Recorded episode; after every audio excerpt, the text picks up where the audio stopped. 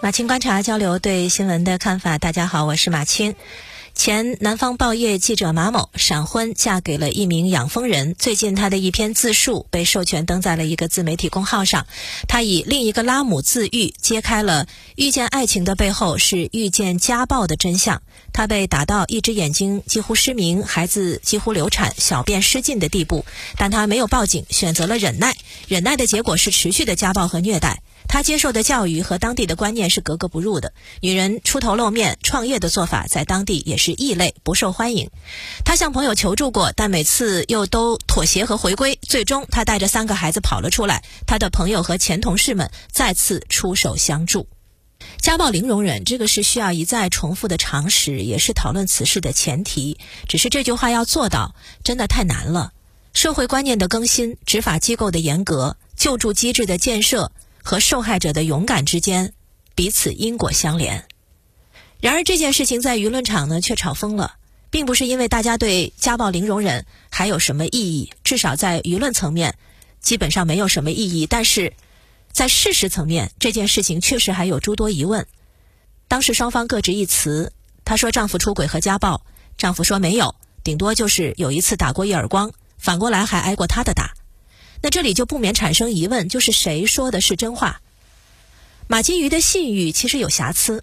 她作为一名知名记者，曾经以嫁给爱情的美好范例，成为媒体报道口口相传的故事。这些报道的时间点和家暴的时间点重合，也就是说，当她对着镜头开心地笑着讲述爱情生活和经营的时候，当她和大学生交流的时候说相信爱情义无反顾的时候，却正是她遭遇严重家暴的时候。如果他现在说的是真的，那么当初他就是隐瞒甚至美化了他的真实遭遇；而如果他当时说的是真的，那么现在的自述就会变得不可信。另外，他也没有能够处理好债务问题，一味逃避的态度也让一些人对他不那么信任。但是她丈夫说的是真话吗？也有问题。马金鱼的遭遇是有人证的，不仅有几位前同事是一直以来的知情人，还有作家洪峰。曾经在他被严重暴打的那次收留了他。洪峰在去年一篇讲述拉姆悲剧的文章里就提到过这段往事，请注意，这是去年的一篇文章。这个文章里没有写他的名字，但是从内容看，讲的就是他。说那位曾供职《南方人物周刊》的记者朋友是如何狼狈地出现在了他和妻子的农场，一只眼睛几乎被打爆，肋骨断了两根，浑身是伤。洪峰的妻子还去和朋友的丈夫交涉，得来道歉和保证。而洪峰在文章里说，他根本认为这种道歉和保证是不值得相信的。总之，这些人提供了对丈夫不利的证据。但是疑问又来了，不禁要问他为什么不报警、不离开，也不禁要问。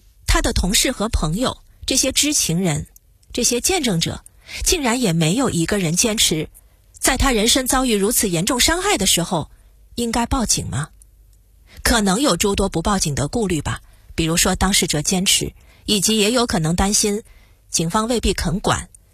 像拉姆是坚持报警和抗争的，可惜仍然被认为是家务事。但是警方管不管那是后话，不报警却是自己放弃。他在自述中反复强调，他不离开的原因，除了孩子，还担心他离开之后，那些跟他一同处于家暴当中的藏区妇女会失去他的帮助。其实，这是个悖论。他想帮助那些女性，可他自己却深陷其中。而他越是隐忍，越会成为那些家暴受害者的负面范例。可是他的不离开，好像又不是完全不可理解的。家暴综合症。说的正是这样一种让外人看来特别不可思议的情形。不离开可能有多种心结，而放到他的身上，可能只有熟悉他的人、了解他真实生活的人更有资格和能力去做分析。所以，不管我们面对多少事实层面的困惑，那些都留给警方，也留给时间吧。这个不是靠。网络福尔摩斯隔空能够下判断的，也远非几篇文章、几篇报道就能给出答案的。所以，我觉得整个的讨论，对我而言，我是说对我而言，更有价值的方向是一种自我反省。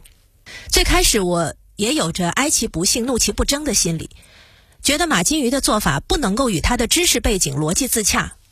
可是后来看了更多的细节之后，我意识到，之所以我会有这样的感受，是因为每一个呈现出来的生活片段都是突兀的，竖在海平面上的孤峰，而在海平面下面，他们才彼此相连。可是我们的视线很难越过那层布满了迷雾的海平面。旁观他人的故事，总是会自带上帝视角，以及以事后诸葛亮的心态去评判和指点，他们应该这样，他们应该那样。可是真相却是，我们都是那个道理懂得很多，却未必能过好自己生活的人。我有一个朋友，曾经有非常好的工作，让人艳羡的收入。后来他决定辞职创业，可惜他贸然投入了自己不熟悉的领域，还拉了很多同学朋友一起投入，最后血本无归。这还不是最惨的，最惨的是他不肯服输，去借了高利贷。总觉得自己有能力起死回生，就像一个坐在赌桌前的赌徒，总以为下一把是可以翻本的，最后头破血流，万劫不复。他欠了很多人的钱，然后躲了起来，再无声息，至今也不知道他在哪里。如果马金鱼的自述是真实的。那么他和我那个朋友是多么的相似！他以落子无悔的决绝，把自己的未来一股脑的在生活的赌桌上一次性梭哈，那是他负担不起的代价。事实上，谁也负担不起。现在他回头了，这是万分值得庆幸的。不要做生活的赌徒，接纳自己的不完美。我们就只是普通人，不管出身背景还是职业光环如何。我们都是会糊涂、会愚蠢、会犯错、会上当的普通人。我们只有坦然的面对自己的这些不足、这些缺点，我们才能从自己的错误里爬出来，及时止损，重新开始。不要给自己立任何完美人设，不立完美人设就不会放不下面子，以一个谎言掩盖另一个谎言，以一个错误决定去弥补另一个错误决定，最后滑向深渊。人到中年，经历的多了。我才意识到，自己其实没有那么智慧，有的也许只是运气。